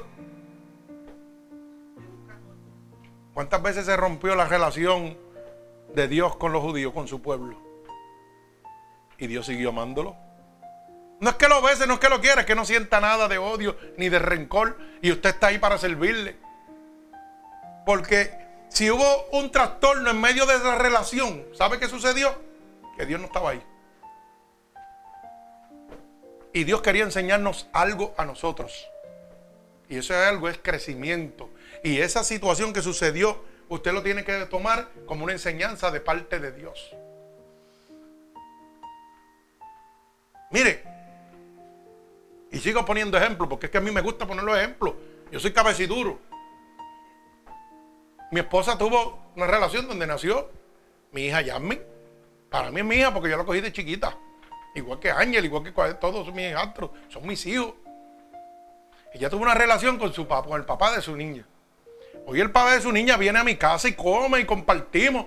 Y inclusive hemos tenido que llevarlo al hospital. Y mi esposa ha tenido que quedarse allí esperando que lo atiendan para llevarlo para atrás de la diálisis. Hubo una relación, no sé si fue tormentosa, yo no lo sé. Pero en mi ser está servir. En mi ser no está llevar una contienda con él porque una vez tuve una relación con ella. No, no. Porque estaría haciendo sesión de personas. Yo tengo que amarlo como amo a cualquier persona. Y la gente dice, wow, pero pero es que yo decidí cambiar mi estilo de vida. Si yo no le sirviera a Dios, no, no, ese tipo yo no lo quiero aquí. ¿Qué tiene que hacer en mi casa? Será tu marido antes, aquí no tiene que hacer nada. Es así, porque es que así pensamos. Así pensamos. Eso es estar inseguro de usted mismo. Eso es estar inseguro de Dios. Usted no cree que Dios tiene el poder de todo. Entonces Satanás te mete en la cabezota, pero tú tienes que saber discernir los ataques. Ah, mira, a lo mejor cuando están juntos la mente le coge a lo que vivían. ¿Y quién se condena? ¿Él o ella? Yo no me condeno. Porque Dios no va a permitir nada que no esté conforme a su voluntad al lado mío. Yo sé al Dios que yo le sirvo. Yo sé la pareja que Dios me puso. Yo confío en ella. Yo confío primero que en ella, en Dios. Si falla, pues Dios lo permitió. Pero para amar a Dios tiene que saber servirle al mundo. Tiene que saber servirle a los que te han fallado. Porque recuerde lo que siempre le he enseñado. Lo que no le podrán robar nunca es la capacidad de ser bendición a las demás personas. Mi alma alaba al Señor. Y yo traigo estos ejemplos para que usted entienda lo que es cambiar su estilo de vida. Yo le aseguro que en otro momento eso yo no lo permitía. Como hombre, como mi ego de hombre, de macho, yo no iba a permitir eso. Pero hoy le sirvo a un Dios vivo, Dios de poder, de autoridad, que me dijo, ama a tu prójimo como a ti mismo. Si tú quieres que algún día hagan algo contigo, primero lo hazlo tú. Para que lo recibas recíprocamente. Mi alma alaba a Dios. Qué bueno, Dios, seguimos. Gloria a Dios. Así que me parece que lo de las contiendas tenemos que arreglarlo y dejarlo ya. Unánimemente en el Señor. Caminamos unánimes. Si te caíste, yo te voy a ayudar a levantar. Si te cortaste, yo te voy a ayudar a sanar tus heridas. Si tienes espina dentro de tu corazón, yo voy a, mira, a sacártela. Porque yo te voy a enseñar que no hay rencor, ni odio, ni nada. Esto es crecimiento en Dios. Mi alma alaba al, Señor. Seguimos. Bendecimos el santo nombre de Jehová. Gloria a Dios. Envidia, homicidio, borrachera, orgía. Oiga, ¿cuánta gente de Dios son envidiosos? ¿Cuánta gente? Porque miren, le voy a decir una cosa. La gente más envidiosa son los que están dentro de la iglesia. que envidian todo lo que Dios te ha dado porque tú has pagado un precio. Pero entonces ellos no quieren pagar el precio. Pero envidian cuando Dios te prospera en medio de una vigilia. Cuando mientras tú estás durmiendo, yo estoy a las 5 de la mañana orando por ti, orando por el ministerio. Pues yo tengo derecho a recibir gloria de Dios. Tú estás descansando, pues entonces no envidia lo que Dios me está dando. La gente me pregunta, ¿cómo tú lo haces? No, que yo no lo hago, lo hace Dios. Dios conoce mis anhelos. Dios conoce lo que a mí me gusta. Y me dice, ¿sabe qué? Yo te lo voy a dar. Pero conforme a mi voluntad. No voy a permitir que esto te aparte de mí. Poco a poco, el paso. Dios sabe que mi facción son los vehículos. Pero me ha enseñado a no poner los vehículos primeros que Él. Y toda mi vida, cuando salieron los R8, yo quería uno. Desde que salió nuevo en el 2004, pero valía 40 mil dólares cuando salió. Y yo dije, jamás en mi vida lo tendré. Y soñé con él toda la vida. Dios me dio uno, no uno, dos.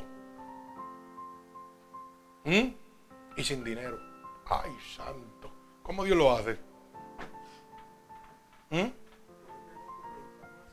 La gente se pregunta. El hermano dice que me vuelvo loco. Alaba alma mía Jehová. Pero no es que me vuelvo loco, es que Dios lo hace porque conoce el anhelo de mi corazón.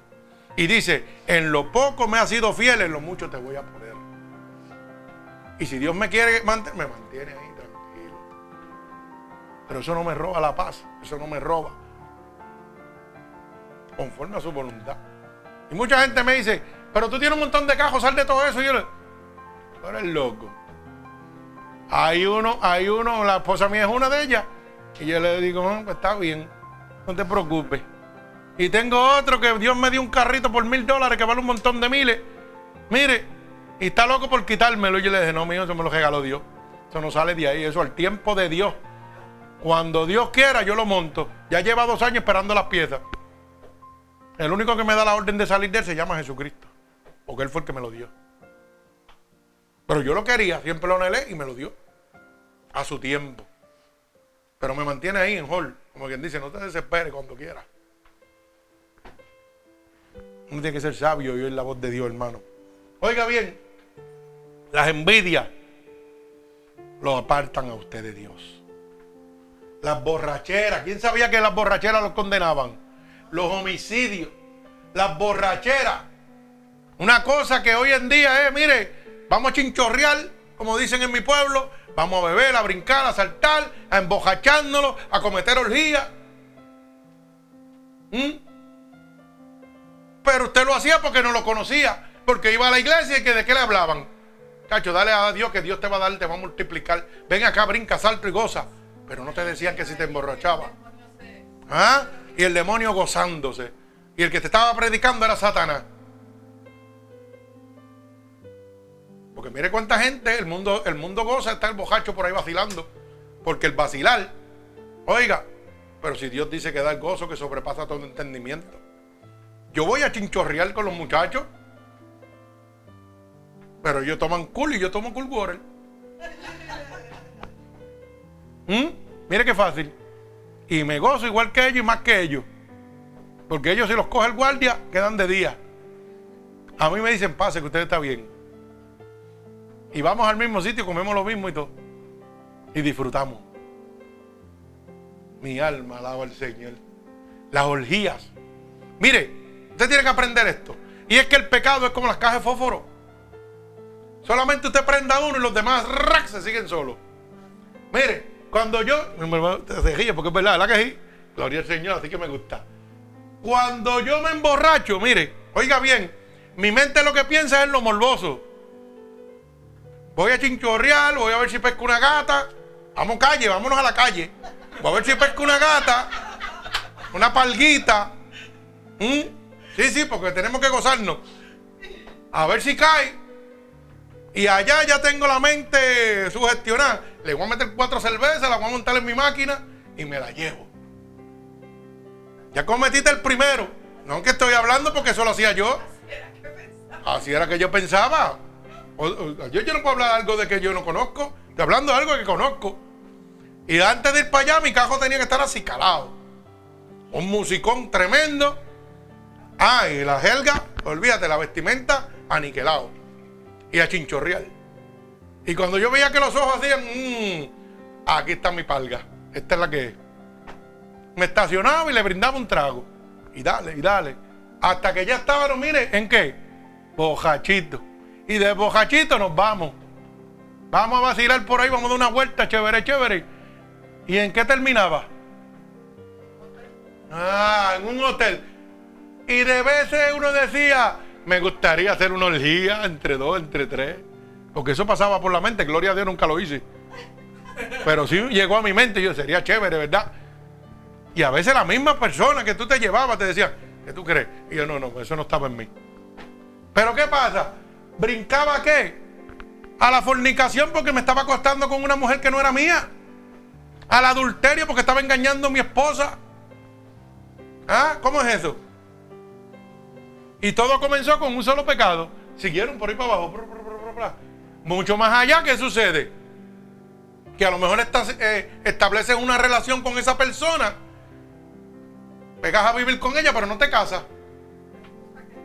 Sí, amén. Amén. Gloria a Dios. Oiga bien, la hermana se tapa más que, ¿ah? Gloria a Dios. Pero oiga bien lo que le voy a decir. Así comienza con lo subliminal. El enemigo te presenta que eso es bueno.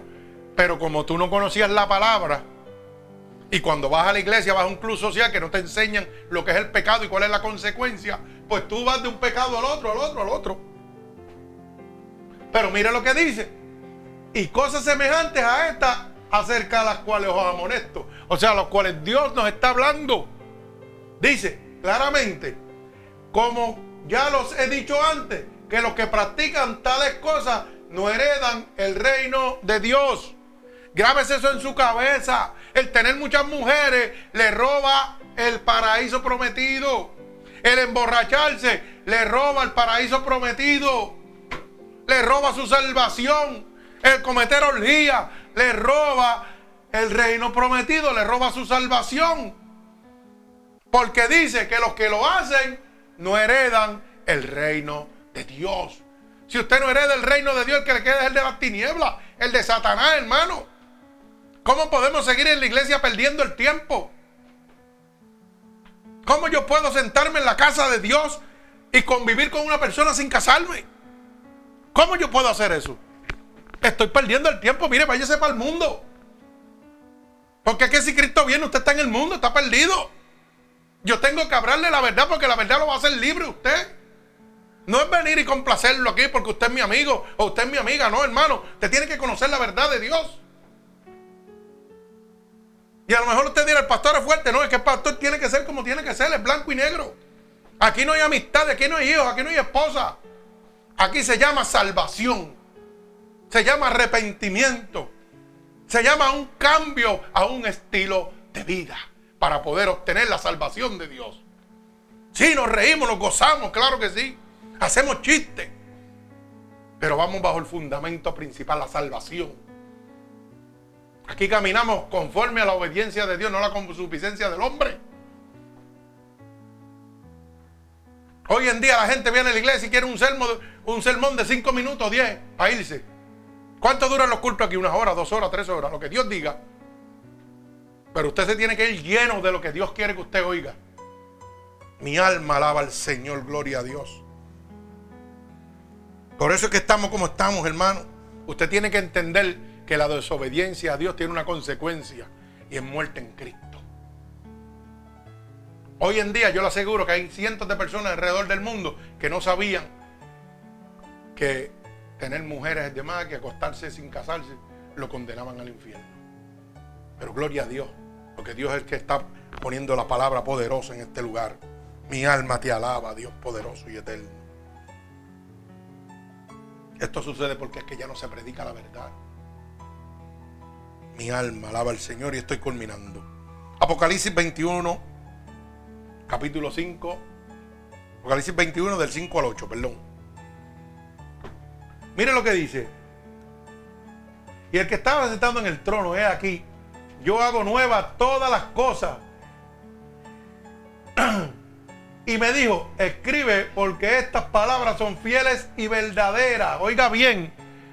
Déjalo ahí. Yo hago nuevas todas las cosas. Cuando Dios te habla y tú lo obedeces y decides cambiar tu estilo de vida, todo es nuevo para ti. Eres una nueva criatura. En estos días yo tuve una experiencia fuerte. Mientras orábamos por la mañana y vi cómo Satanás se levantaba contra la vida de mi hermano Edwin. Su hijo en una situación, no voy a alargar lo que pasa, muy fuerte. De momento estamos así y él recibe una llamada de su propio hijo y le dice, ¿sabes qué? Estoy cansado de ti. Tú me maltrataste, me trataste mal, me hiciste. Bueno, lo puso como trapo. Y él se desesperó y no sabía qué hacer. Yo lo miré y yo, ¿qué te pasa? No, no, no, no, se fue del lado Y eso pasa cuando tú no tienes discernimiento de espíritu. Y acabando nosotros de orar, óigaselo bien. Yo, ¿pero qué te pasa? No, no. Lo dejé quieto. Al otro día nos encontramos otra vez y entonces me contó. Y yo le dije, fallaste. ¿Usted sabe por qué? Porque es que cuando no tenemos la semilla fuerte, eso es lo que pasa. ¿Qué hizo el enemigo con el hijo? Le trajo su vida pasada. Su vida que ya Dios lo había sanado. Y ya estaba así por ejecutarse. Y está orando a las 5 de la mañana. Cuando nosotros empezamos a buscar presencia de Dios, el diablo no se queda fácil. ¿Sabe por qué? Porque cuando estamos a las 5 de la mañana orando, estamos levantando un confrontamiento con el reino de las tinieblas. Y dijo, pues ahora que lo voy a baratar. ¿Y cómo yo lo voy a baratar? Por su sentimiento. Puede ser que su propia sangre lo lastime. Lo hiera de tal manera que se escocote. Pero lo que no contaba es que tenía el siervo de Dios al lado. Porque Dios siempre tiene sus ángeles alrededor de los que le temen. Y le entró una depresión tremenda. Hasta que yo le dije, ¿sabes qué? La Biblia dice. No lo digo yo, dice, si alguien está en mí, nueva criatura. Y las cosas viejas pasaron. Todas son hechas nuevas. Y él no hizo más que recibir esa palabra y se transformó. Y, ta, y se la mandó por texto para allá. ¿Qué pasó? Quedó desmantelado. ¿Sabe por qué? Porque cuando el Espíritu de Dios habla, el diablo tiene que obedecer. El diablo se rinde. ¿Mm? Como tú, si dices que le sirves a Dios, vas a usar, hacer el trabajo del diablo conmigo? ¿Mm? ¿Cómo tú vas a venir a sacarme mi vida del pasado cuando Dios ya dice que no se acuerda de ella, que la echó a las profundidades? ¿Quién eres tú? ¿Mm? La Biblia dice que por los frutos os conoceréis. Cuando tú declaras eso contra mi persona, Dios me está diciendo, tú eres un demonio todavía, tú no has cambiado. ¿Ah? Y con ese texto bíblico quedó pa' pieza. ¿Mm? Ayer llamó como el corderito. Ay, Oración. Ah, oración. ¿Ah? estuvo ahí orando con nosotros ahí por teléfono. Gloria a Dios también. Pero usted tiene que creer a Dios. Dios cambia su estilo de vida, si usted lo permite. Mi alma alaba a Dios. Apocalipsis 21, 8 dice que el que estaba sentado en el trono dijo, he aquí yo hago todas las cosas nuevas y me dijo, escribe porque estas palabras son qué? Fieles y verdaderas. Oiga bien. Y me dijo, hecho está, yo soy el alfa y el omega, el principio y el fin. Al que tuviere sed, yo le daré gratuitamente de la fuente del agua de la vida. El que venciere heredará todas las cosas y yo seré su Dios y él será mi hijo. Mi alma alaba al Señor.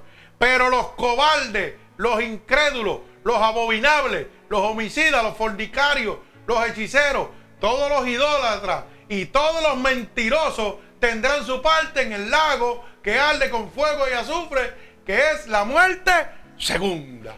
Mi alma alaba a Dios. Déjalo ahí. Oiga la palabra que dice los cobardes. Porque es que esto es para valientes. Esto es para gente que cuando Dios le, diga, estás mal, estás haciendo esto, esto y esto, endereza tu vida. Se queda ahí pagando el precio y endereza su vida. Esto no es para cobarde, esto es para valiente. Mi alma alaba al Señor. Esto no es para incrédulos, esto es para gente que cree de verdad. Que cree que realmente hay un cielo. Que cree que realmente hay un Dios. Si usted no lo quiere creer, hermano, yo no sé en qué planeta usted vive. Yo lo creo. Y yo puedo dar fe y testimonio que eso es real. Porque ese Dios que yo le estoy predicando me dijo un día, y pondrá las manos sobre los enfermos y van a sanar. Y empecé a orar por la gente y ponía la mano sobre ellos y quedaban sanos en el momento. Me dijo claramente, en mi nombre vas a echar fuera demonios. Y empecé a echar fuera los demonios de las personas por el poder de Jesucristo. Eso era real, eso no era un juego, ni es un sueño. Si tomare cosas mortíferas, no te hará daño. Yo metía las manos sobre los enfermos y oraba. Nunca me contaminé, nunca me enfermé. Ese es el Dios que yo te estoy hablando. El Dios que cuando toda la ciencia de este mundo dijo que yo me iba a morir, que no podían hacer nada por mí, dijo, pero yo te voy a dar vida y vida en abundancia. Y un solo toque de Él, un solo toque de Él, transformó mi vida. Mi enfermedad era para vivir un solo año de vida. Pero a Dios le plació sanarme. A Dios le plació hablarme a través de la palabra con sequía. En hebreo, cuando decía claramente, mi poder no se ha cortado, es el mismo ayer, hoy por los siglos. Así que lo que yo hice antes lo puedo hacer contigo, créeme. Y yo decidí creerle. Porque para el que cree, todo es posible. La palabra me enseñó claramente, clama a mí y yo te responderé. Y te enseñaré cosas ocultas que nunca que son las que tengo preparadas para los que me aman. Yo pegué a clamarle a Dios y Dios me permitió morir, ir al cielo y volver y ver cosas que ojos de hombre no han visto, son las que Dios tenía preparadas para mí. Y esa es la que me mantienen con este fuego, con este amor a Dios, con este amor a las almas, porque me enseñó el reino prometido y pude ver que era realidad. Ahora vivo por creencia, no solo por fe creo totalmente en Él, porque lo vi con mis ojos, estuve ahí. Mi alma alaba al Señor. Si tú quieres creerlo, lo puedes creer. Si no lo quieres creer, no me interesa. Pero mi palabra es verdadera. Y mi trabajo es decirte la verdad. Porque en medio de todo esto, vi que las promesas de Dios se seguían cumpliendo. ¿Quién contra ti si yo estoy contigo? Satán no podía cuando los demonios echaron fuera. Clama a mí, yo te responderé. Veía como mi esposa clamaba en medio del sufrimiento y Dios le daba la fortaleza. Veía como mi esposa clamaba y le decía, seca ese tumor. ¿Mm? Y el Señor vino y metió la mano ahí adentro. Ella creyendo que Dios lo podía hacer. Un año de vida, llevo 19, gloria a Dios. Eso lo hace Dios, eso no lo hace más nadie, hermano. Pero tuve que cambiar mi estilo de vida. Tuve que guiarme conforme a la voluntad de Dios. Mientras le servía al mundo no tuve nada en mi vida. Nada. Mi casa era un súper humilde.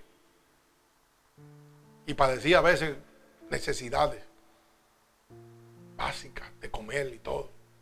Hace hambre con mi esposa, claro que sí tenían unos padres sumamente adinerados. Hace hambre. Pero desde que Cristo llegó, no he pasado hambre. No me ha faltado nada. ¿Mm? Y he recibido todos los anhelos de mi corazón. Todo lo que yo deseo, conforme a las riquezas en gloria de Dios, me han sido concedidas. Y lo más grande es que lo hace sin dinero. Para que yo descanse totalmente en que lo que a otras personas le cuesta miles, a mí no me cuesta nada. Él se encarga de traer el negocio, se encarga de traer las bendiciones. Eso lo hace Dios. Usted tiene que creerle a Dios. Bendito el nombre de Jesús. Pero ¿sabe qué? Si practicamos una de estas cosas y no cambiamos nuestro modo de vida, mire, lo que nos espera es el lago de azufre y fuego. No se engañe. Él es el alfa y el omega, el principio y el fin, todo está en las manos de Él. No es lo que yo puedo hacer, es lo que Él puede hacer. Usted tiene un problema en su vida, busque la Biblia, lea. Ahí está su problema y su solución. Cuando aprendamos a rendirnos totalmente en Dios, vamos a conocer el poder de Dios. Mi alma alaba al Señor. Y culmino con este verso. Libro de Juan, capítulo 8, verso 32. Y dice la palabra claramente. Y conoceréis la verdad y la verdad os hará libre. Oiga bien, y conoceréis la verdad y la verdad os hará libre. Libre del pecado, libre de las manos de Satanás, libre de los mercaderes de la palabra, libre de los mentirosos, de los idólatras, de los hechiceros, de los alcohólicos, de la prostitución, de los homosexualismos, de la fornicación, de la lascivia, de la orgía. Porque es que la palabra me va a hacer libre una vez yo la conozca, una vez yo la empiece a vivir, empiece a transformar mi modo de vida. Hermano, voy a recibir la eternidad por medio de Jesucristo, el Hijo de Dios. Voy a recibir ese reino prometido que tanto nos ha prometido. Pero tengo que conocer la verdad. No puedo seguir perdiendo el tiempo.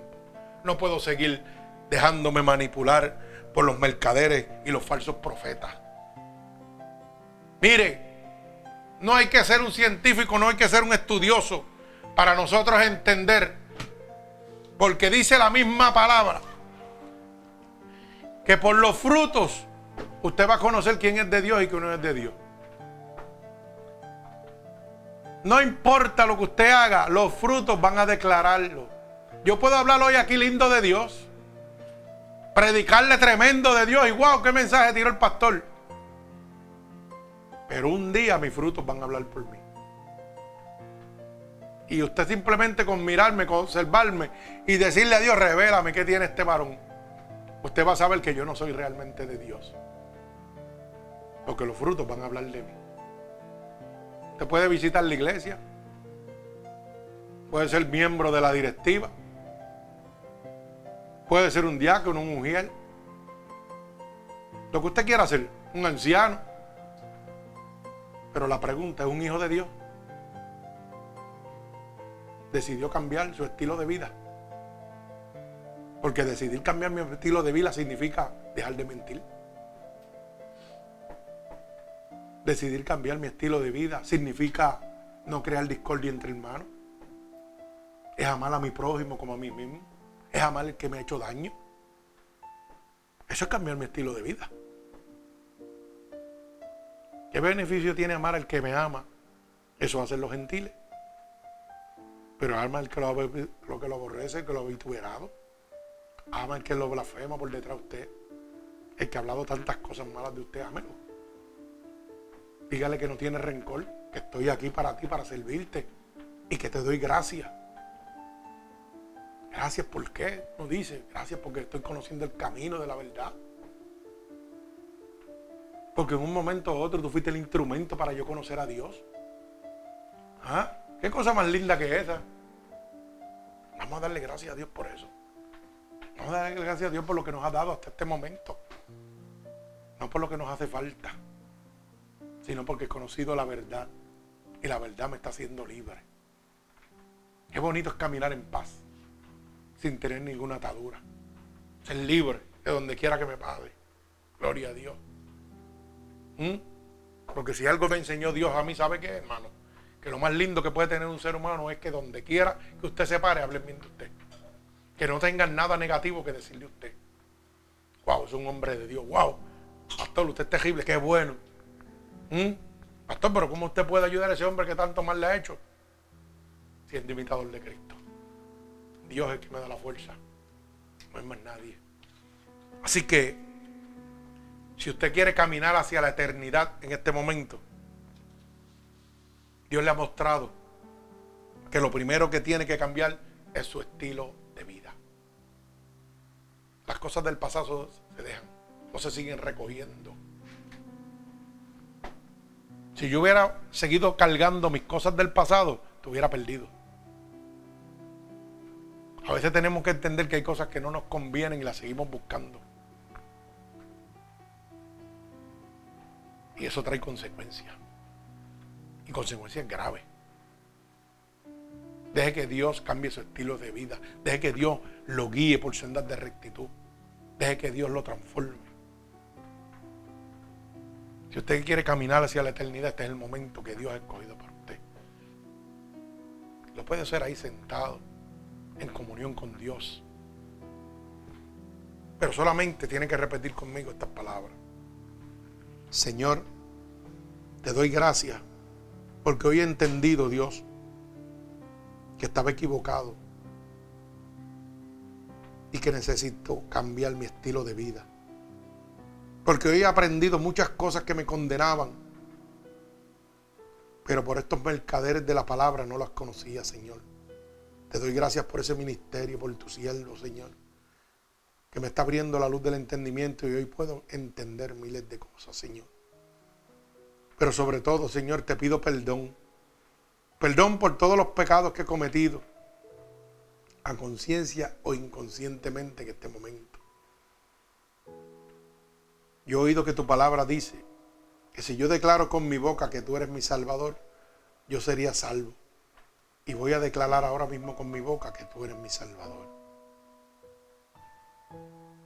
He oído también que tu palabra dice que si yo creyera en mi corazón que tú te levantaste de entre los muertos, yo sería salvo. Y en este momento, Señor, yo creo que tú te has levantado de entre los muertos. Estoy seguro, Señor, porque tu siervo ha dado un testimonio real. Y mientras él lo decía, yo sabía que era verdad. Yo sé que tú te has levantado de entre los muertos, Señor. Por eso ahora, Señor, yo te pido de todo corazón que me escribas en el libro de la vida y no permitas que me aparte nunca más de ti. Padre, en el nombre de Jesús yo te presento cada una de estas almas, Señor, alrededor del mundo, que hoy te reciben como su único y exclusivo Salvador. Yo te pido que te allegues a la distancia sobre ellos, que impongas tu mano poderosa, tu mano de sanación, tu mano de restauración, Señor. Que tu cobertura se extienda sobre ellos y sobre sus familiares, Señor. Padre, por el poder y la autoridad que tú me has dado, yo declaro en el nombre de Jesús un regalo del cielo para cada uno de ellos como confirmación de que tú los recibes como hijo tuyo. Yo los ato con cuerdas de amor a ti y declaro, Señor, el fruto de tu espíritu sobre ellos. En el nombre que es sobre todo nombre y en el que se doblará toda rodilla. En el nombre poderoso de Jesús. Declaro esta obra hecha para tu gloria y tu honra, Señor. En el nombre de Jesús, amén y amén. Que Dios les bendiga, gloria a Dios.